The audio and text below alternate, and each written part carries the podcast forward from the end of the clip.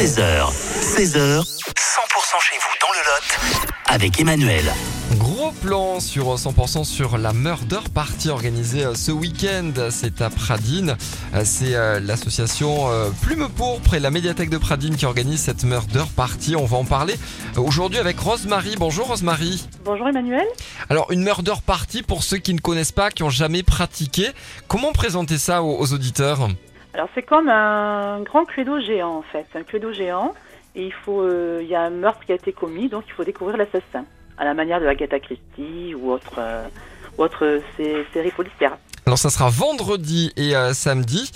Il y a des départs toutes les 15 minutes entre 19h et 23h. C'est-à-dire qu'il y a un grand nombre de participants qui vont pouvoir s'inscrire.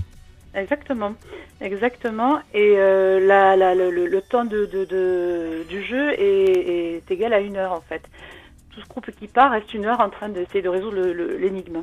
Alors c'est bientôt Halloween. Est-ce que euh, on aura une thématique Halloween Qu'est-ce qui va se passer Est-ce qu'on peut en savoir un petit peu plus concernant ces murder parties, le- le- la thématique Halloween, euh, oui, parce qu'il y aura un petit peu de, de, de, moments de, frayeur et de peur. Ouais. Après, tout se passe dans un hôpital psychiatrique.